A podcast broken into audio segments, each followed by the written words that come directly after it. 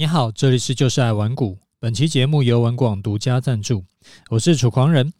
台股的投资方法有很多种，一般来说呢，我们比较常接触到的就是买低卖高赚波段嘛，或者是定期定期定额去存股。但是这几年呢、现股当冲的成交量越来越大，从一成、两成到现在已经是三成到五成的成交量是来自于当冲的。这边贡献成交量，那为什么会有越来越多人想要当冲来操作赚钱呢？做当冲相较于一般买卖股票有什么优势呢？第一个优势啊，就是他今天进场，今天出场就落袋为安了，他不会要留仓过夜，所以说你不用看美股，你可以好好睡觉。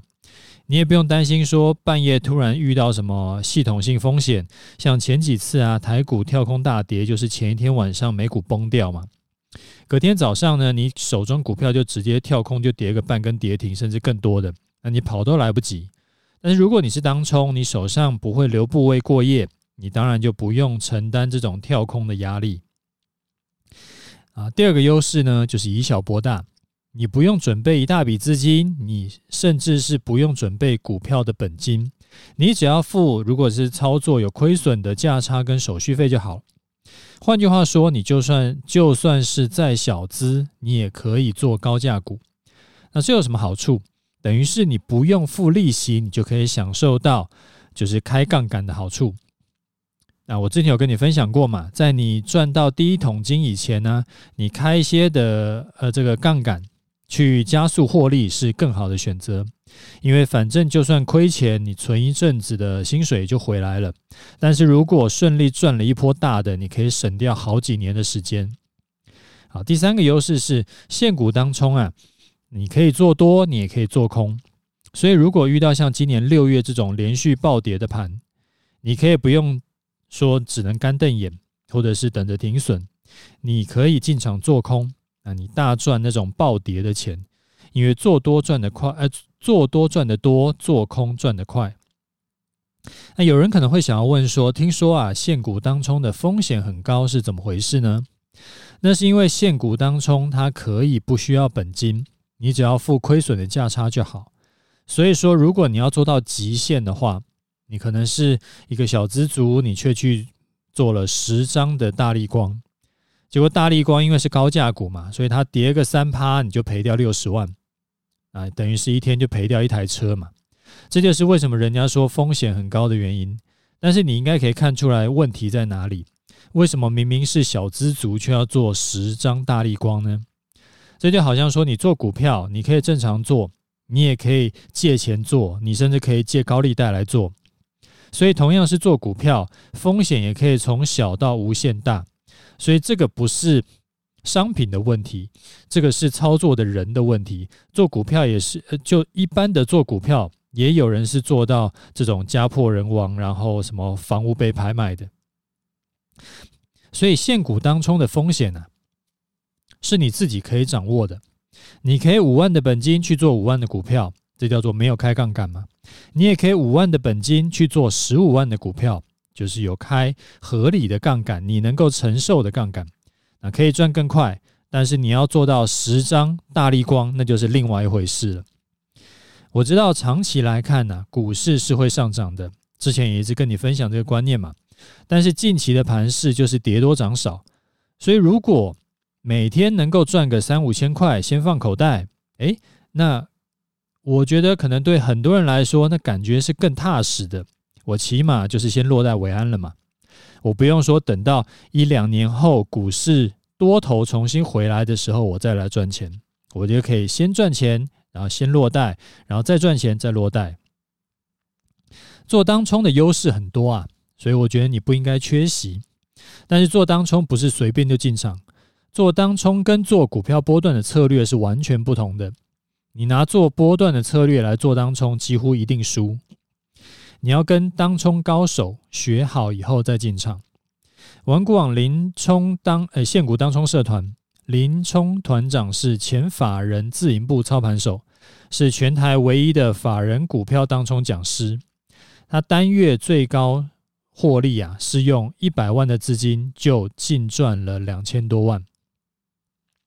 从二零二零年到今年来，已经三年了。社团推广期前，林冲团长呢都会有给我这连续几个月的示范单的这个对账单。像二零二零年是连续四个月的示范对账单，本金只准备五万块而已哦。然后，但是做了四个月下来，净获利五十二万，啊，最多亏损才三万多。二零二一年呢，因为行情很好做嘛，所以四个月的对账单呢是获利一百二十一万。那今年法人跟散户几乎都全军覆没的一年，但是林冲团长一到五月的示范单依然是获利五十一万。加入林冲现股当冲社团，你可以得到什么？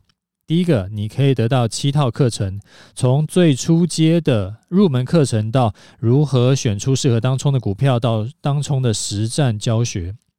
第二个，每天的实战检讨，社团内啊，每天盘后都会至少挑一档股票出来教学，跟学员说，以这档股票来看应该怎么做，每天都有实际操作的图文教学。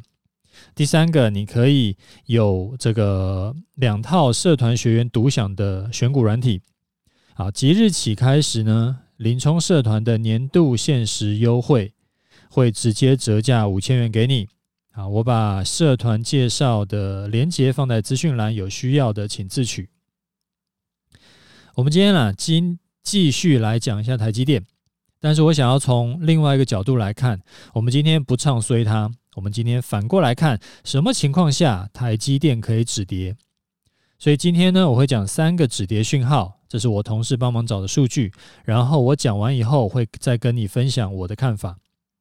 我觉得投资这个领域啊，没有什么标准答案。那希望能够提供给你的是我的啊经验跟看法，但是我也没有说我这套就一定是百分之一百的，所以你自己还是需要调整成适合你的做法。好第一个止跌讯号啊，就是汇率值贬。当美元兑换台币，现在美元持续在涨嘛，啊，那就代表说资金流回美国或者流出台湾的速度越来越快，外资呢撤离台股的速度越来越快。所以，因为外资撤离台股，然后呃汇到国外去，所以说呃这个台币就持续走弱嘛，那市场就会越来越不好。今年年初啊，是一美元兑台币大概是二十七块多，但是随着美国 FED 升息脚步加速，现在的汇率大概是一比三十，接近一比三十了啦。当台币不断贬值呢，那就代表说外资持续在卖股票汇出台湾，外资要提款，当然就要从最好提的这个台积电着手嘛，因为他反正手上有一堆台积电，他就每天在卖台积电。光是六月份啊，外资就卖超了超过十三万张的台积电。这边顺便跟你分享一下，之前在第两百集的时候有跟你介绍过外资的持股状况。六月底，外资持有台湾股票跟债券的金额是五千多亿美元，比五月底整整少了接近一千亿美元的规模，那就是台币大概接近三兆的规模。所以，如果之后哪一天台币没有再继续贬值了，那就代表说外资撤出台湾的趋势已经有了改变，代表说不需要一直在卖台积电提款了，所以台积电最大的卖压也就告一段落。这是第一个讯号。第二个讯号呢，是美国十年期的公债殖利率啊，必须这个涨幅要趋缓。这几年啊，台积电的全年股息大概都维持在十一块啊。他们老板呢也说，就是公司如果有赚多的钱呢，并不会提高股利啊，这些资金会全部再去投投入这个扩厂啦，然后再去，反正就是会把它花掉了啊，确保公司未来的竞争力。所以，我们如果直接用全年股息十一块去除以。大概四百五十块，现在的股价四百五十块的话，殖利率大概是二点四四。但是美国十年期公债殖利率呢，在这阵子啊，已经常态性的在三趴以上了。当美国政府发行的公债殖利率维持在三发三趴，甚至是更高的时候，但是台积电的殖利率却不到二点五趴。市场在这种就是现在的市场你也知道很烂嘛，那这种乱七八糟的情况下，当然很多人就会选择去投资一个更低风险的国家级的公债。更何况，美国十年期公债殖利率呢，还比台积电的殖利率要高出这么多。有人可能会说：“诶，你怎么会拿成长股去跟公债比？”这个是这样子的哈，就是在市场好的时候，在多头的时候，当然投资人呢一定会对成长股比较感兴趣嘛。问题在于这这半年来这个市场行情很烂呢，而且还不知道会呃就是烂多久。而且甚至是不知道之后会不会更烂。那美股跟台股也都跌很惨嘛，所以这个时候呢，合理想象，投资人的心态一定会比较保守。我不求赚很多，我我只求要保本，我只求可以拿到现金。所以呢，我拿呃，我买台积电，我可以拿配息；我买公债，我也可以拿配息。但是公债比股票安全很多。所以自然而然就会有一部分的投资人，他会舍弃股票去买公债。那我帮你算一下哈，台积电配息啊，如果它每年都在十一块，那如果说殖利率想要也冲到三趴的话，那买进的股价就不能超过三百六十六块。那对照现在的股价，大概还要跌个大概八九十块吧。所以如果之后希望看到台积电止跌，要么就是。这个是美国十年期公债殖利率往下掉，要么就是台积电就诶诶、因为它配息不会再往上涨了嘛，所以说要么就是它自己股价往下掉，要么就是美国公债殖殖利率往下掉，要不然的话，那个公债殖利率跟台积电殖利率越差越多，台积电的吸引力就会越低，因为台积电是有风险的，但是公债殖利率呃，但是公债是没有风险的。所以台积电的这个股票卖压就会更重。好，最后一个数据啊，是台积电的 ADR 必须要止跌。今年初呢，台积电 ADR 最高冲到每股一百四十三块美金，结果到现在杀到每股八十块左右，啊，甚至是之前最低跌到七十三块。那一百四十三跌到七十三，这个是直接股价腰斩了。那在台湾股市的这个台积电呢，跌幅最大最多的时候也只有到跌跌到三十六趴，所以说两边的啊跌幅相差了十四趴之多。如果 A D E R 继续破底，台股的台积电自然就会有比价效应嘛，就会被拖着往下走。好，所以我们来做个结论哈，你看汇率，你看十年期公债殖利率。你看 ADR 的走势，来决定台积电是不是能止跌，听起来是不是很有道理？这是一般呢、你在网络上啦，或者是在电视上会看到、听到那种所谓的投资专家跟你说的这个判断方法。但是其实这样子判断是有 bug 的，就是是有问题的。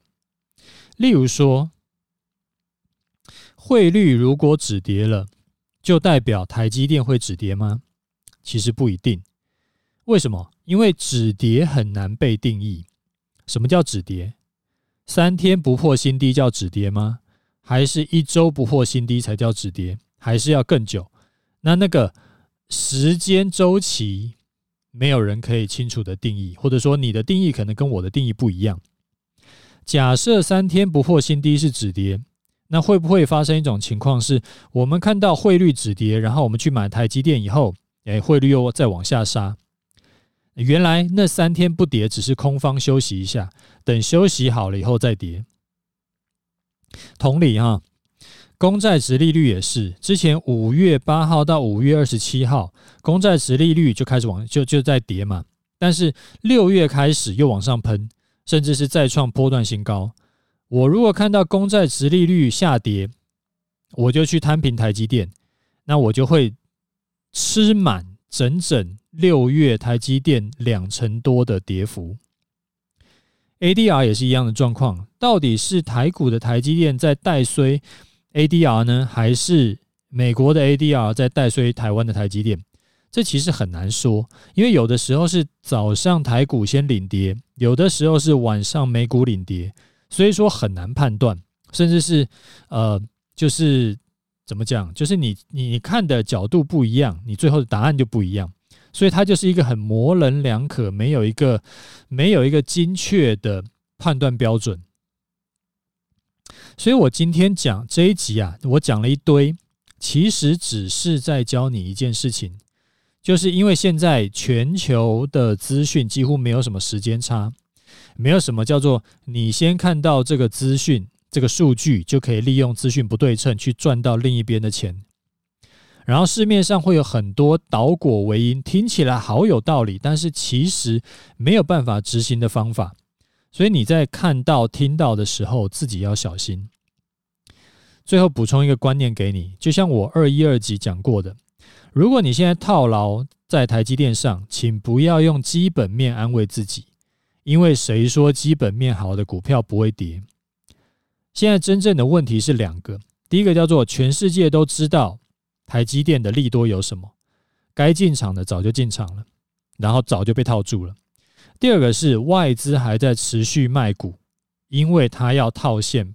跑回美国，因为现在有这个利差可以，那美国那边利利呃这个利息是比较高的，所以你必须要认清这个事实。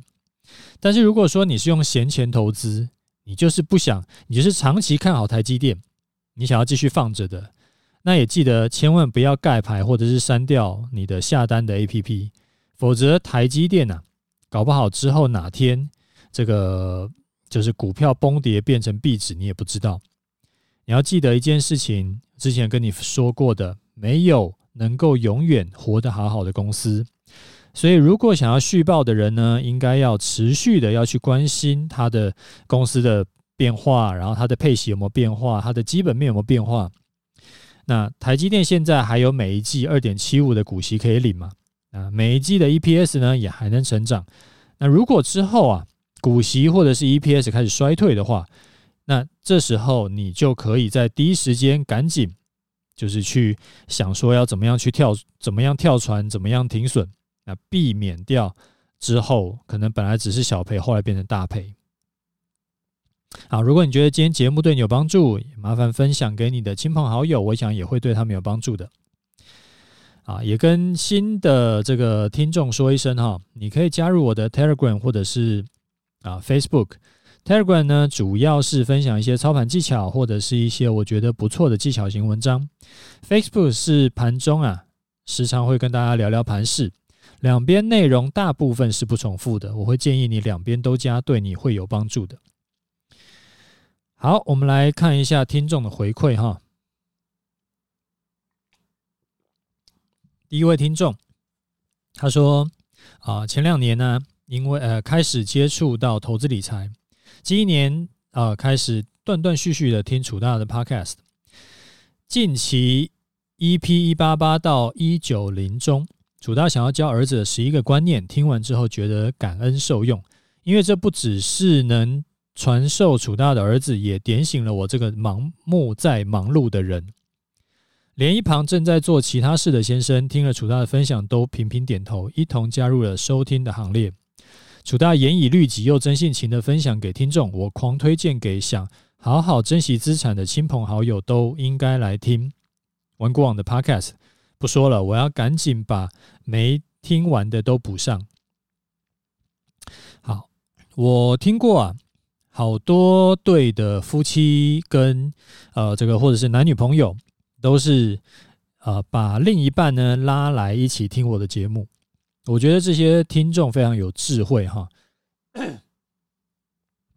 因为这样做有什么好处？这样做的好处，第一个是你可以跟你的另一半增进一个叫做呃，你们有共同的话题，你们可以一起成长，一起提升。因为如果夫妻之间呢，有一方一直往前走，有一方已经停滞的话，它其实久了，很自然而然会出现一些这个裂缝或者是问题啊。因为有的时候你会觉得，哎，我好像要跟你讲什么，我也不知道了，因为讲什么你也听不懂。那这样的话，其实是很不健康的这个夫妻关系。好，这是第一个好处。第二个好处是，你要学习投资，或者是你有一些投资想法的时候，你不需要太辛苦的去说服另一半的支持，因为他知道你在干嘛，他跟你一样都要听我的节目，所以他比较不会泼你冷水。那从一八八到一九零开始啊，是不错的主意，因为这三集讲的是给小孩的观念跟基础技巧，所以即使是你的老公老婆是没有什么投资经验的，他理论上啦也不会有什么听不懂的地方。好，下一位听众他说啊，先谢楚大的优质节目，惠我良多，必惠我良多，必须要六星推爆。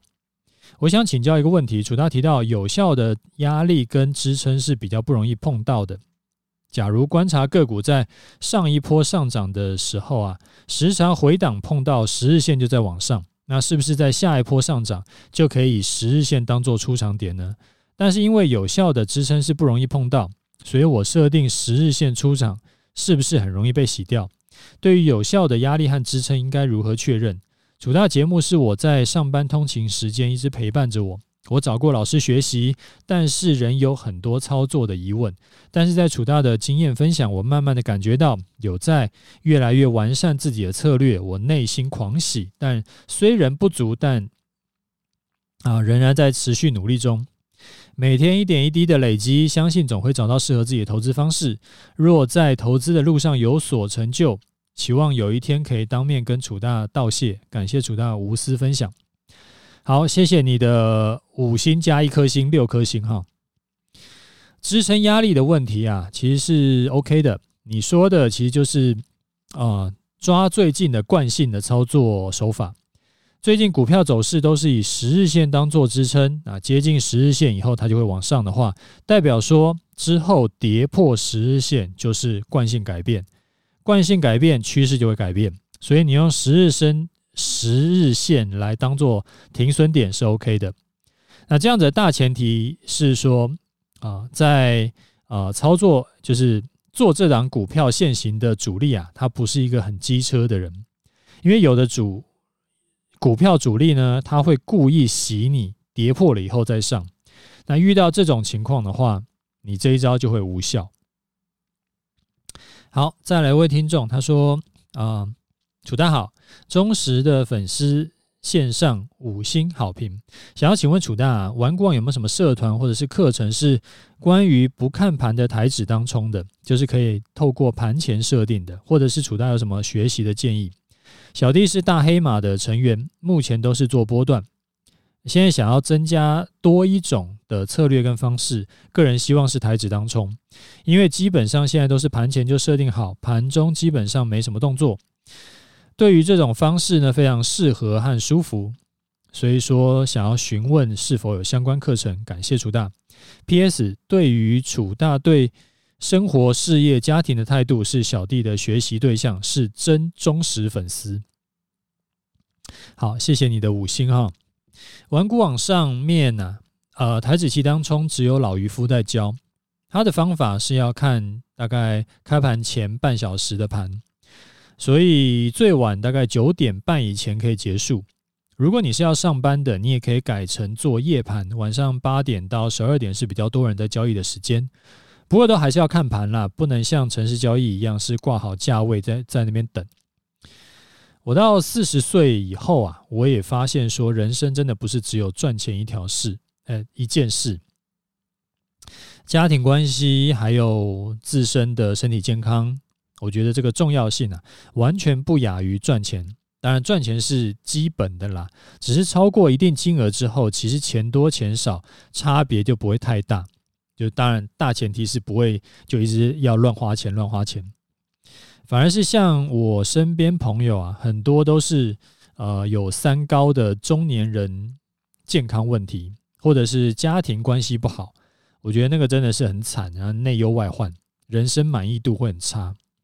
所以我也就时常把我的体悟跟我的亲这个听众分享，均衡的人生真的是太重要了。那也很高兴收到你觉得说，呃，我的分享对你有帮助。好，再来一位听众。他说：“听到楚大的呼喊，需要留言，忠实楚粉马上来了。平常工作赚钱，下班还要顾小孩，实在懒得时常留言。既然很久没来，那一开始先来，想先来个忏悔文。楚大波段课程，小弟在第一时间就购入学习。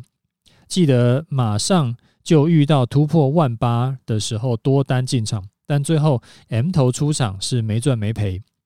后来台股，哎，后来小弟实在对台股很有信心，觉得基本面好。所以台股在下跌过程中还手痒接股票，结果几乎都赔钱。现在看来，没想到只要跟着这套课程走，可以从年初到现在不断没赔钱，还达成条件空单进场。这回空单我因为工作忙，而且觉得台股基本面好，所以没有进场。结果这波段一千多点没赚到，实在很想憋气自杀。哈哈，呃，手手痒接台积电竟然也可以赔钱。刚好 EP 二一二的出现，真的让我学到很多。不过也因为这样，都告诉自己，我觉得我自己运气很好。刚踏入市场两年呢，疯狂上涨的行情和现在无条件下跌的行情都看过了。运气更好是认识楚大，在 Podcast 里面无私藏、无私无私藏教学这么多，呃，觉得运气非常好。最近赔了钱，但还好不影响生活，而且觉得越来越有信心，可以在未来赚到钱。想说投资获利啊，就是要一套大赚小赔的方法，加上严格的纪律操作。谢谢楚大的陪伴，这一年多来心灵及投资观念成长的非常多，爱你。你这样公然跟我示爱，我得要先去跟我太太解释一下。好了，我也觉得你很幸运了，在经历这。今年这种全市场百分之九十五以上啊，散户啊、法人其实都是赔多赚少的盘，甚至很多人是赔到毕业。你能够只有小赔，而且还学到很多正确的投资观念方法，其实就已经赢过绝大多数投资人了，真的是非常恭喜。好，最后一位听众哈，他说啊，今年的股市真的非常难操作，但是扎扎实实的帮投资人上了一堂重要的课。五月初呢，停损赔了一万多。看到您的 Facebook 开始布空单，自己也觉得现在是空单空方结构，提醒自己要谨慎以对。那但是因为不习惯做空，所以就多看少做，把手绑起来，也就避开了这一波的灾难。听身边很多朋友说，现在都不想看盘了，就可以知道一定是套牢不少股票，或者是赔了不少钱。感谢您不断的分享看法，让信者呃趋吉避凶。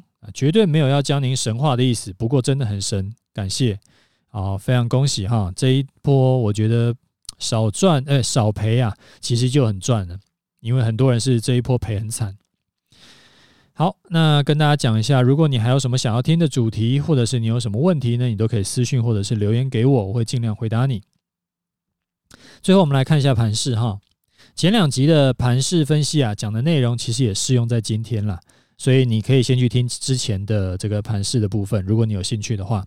啊，今天多了一点判这个观察的点，就是你把大盘的 K 线图拉出来看，你会发现呢，最近啊加权指数的惯性是只要反弹到接近十日线就会再往下破，它甚至是碰不到月线。那我们每次都是以月线来当做那个那个出场的那个参考嘛，或者加码点的参考。那最近还碰不到月线呢，它就在往下掉了，它十日线就过不去。六月底反弹了五百点以后，就杀了一千五百点。上个礼拜呢，又反弹了五六百点。那今天接近十日线，又跌了一百多点。所以接下来会不会又像七月初那个样子大跌啊？其实谁也说不准。上一集节目有提醒过你，要抢反弹可以设好停损，并且严格执行停损。你可以，你可以勇敢的去抢反弹。